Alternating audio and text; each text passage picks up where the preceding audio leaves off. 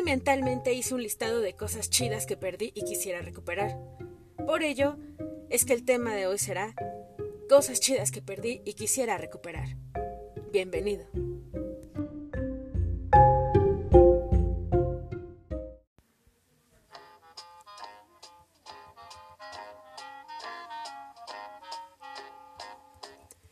Quizá no lleve un orden cronológico, pero se hizo el intento. Cosa chida número 1.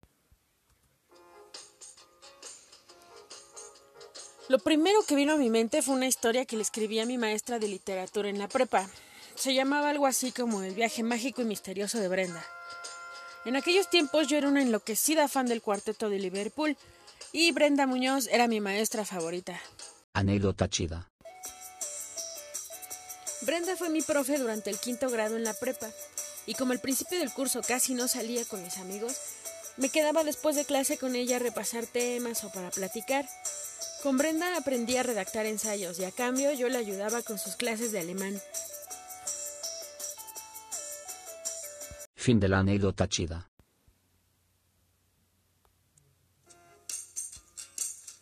Era un cuento igual de fumado que el disco del Sargento Pimienta de los Beatles, pero hasta donde recuerdo estaba chidísimo. Maestra, si está escuchando esto, ¿podría pasarme una copia de la historia que le hice? Bueno, más bien la pregunta es, ¿aún conserva la historia? Bueno, esta es la cosa perdida y chida número uno. Cosa chida número 2. La segunda cosa chida que recuerdo haber perdido fue una camisa a cuadros de franela color café que me había regalado un amigo en la secundaria. Y la perdí, de hecho, a los pocos días y de una manera estúpida. Resulta que una de esas tardes que hacía frío, una de mis amigas me la pidió y se la presté. Y jamás me la regresé. Pero después se tomó fotos con ella y bueno, es una historia triste.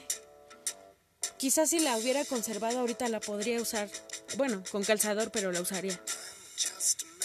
Por cierto, Diana, si estás escuchando esto, te manchaste. Ok, debo decir que no la perdí de manera estúpida, porque en realidad se la presté de corazón. Y la segunda aclaración es que no, no me entraría con calzador. Quizá me entraría presión, pero calzador no, porque no estoy hablando de zapatos, ¿verdad? Cosa chida número 3. La tercera cosa chida que perdí fue un balón de básquetbol. Igualmente fue un regalo. Yo iba en sexto en la primaria. Era de colores y era precioso, genial. Un balón muy adelantado a su época, por supuesto. Super cool. Pero a mí se me ocurrió salir a jugar con él a la calle. Y la calle donde vivimos está en pendiente. Eso combinado con mi cero actividad deportiva y mi muy mala destreza, logró que el balón se escapara de mis manos. Y rodó y rodó. Y yo corrí y corrí detrás de él, lo más rápido que pude. Pero me sacó muchísima ventaja. Recuerdo que llegó a la avenida y de pronto se emparejó un coche al lado. Se bajó un tipo y lo agarró, lo pescó, fue genial. Y yo le grité, ¡Ey! Ese balón es mío. Pero el imbécil se subió a su coche y se llevó mi balón. Así que este mensaje es para ese imbécil, ladrón de balones. Espero que algún día, que hayas ido en tu cochecito, se te haya salido una llanta que chocó con una pared para no lastimar a nadie, tú sabes. Pero que en ese momento haya pasado alguien que agarró tu llanta y se la llevó. Torpe. Cosa chida número 4. La cosa chida número 4 era una fotografía con mi crush. Sí.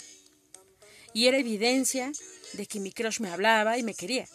Pero nada más se hacía bestia. Perdí la foto, no puede ser. Ah, fin del caso número 4. Horror.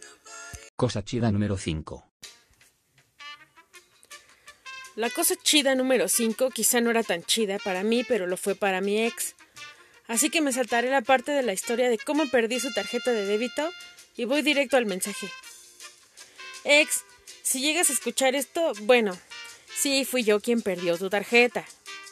Pero te ayudé a recuperarla rápido, ¿no? Y además estuvo chido, así no gastaste en ese horrible vestido que querías comprarle a tu mamá. Y mi idea del pay de queso le gustó más, creo. Y bueno, también perdí tu pantufla de Barney Gómez. Pero se la aventé al vecino que se robaba los duraznos del árbol de tu papá. Y cuando fui a recoger la pantufla ya no estaba. Lo juro. Bueno, ya déjalo en el pasado, ¿no?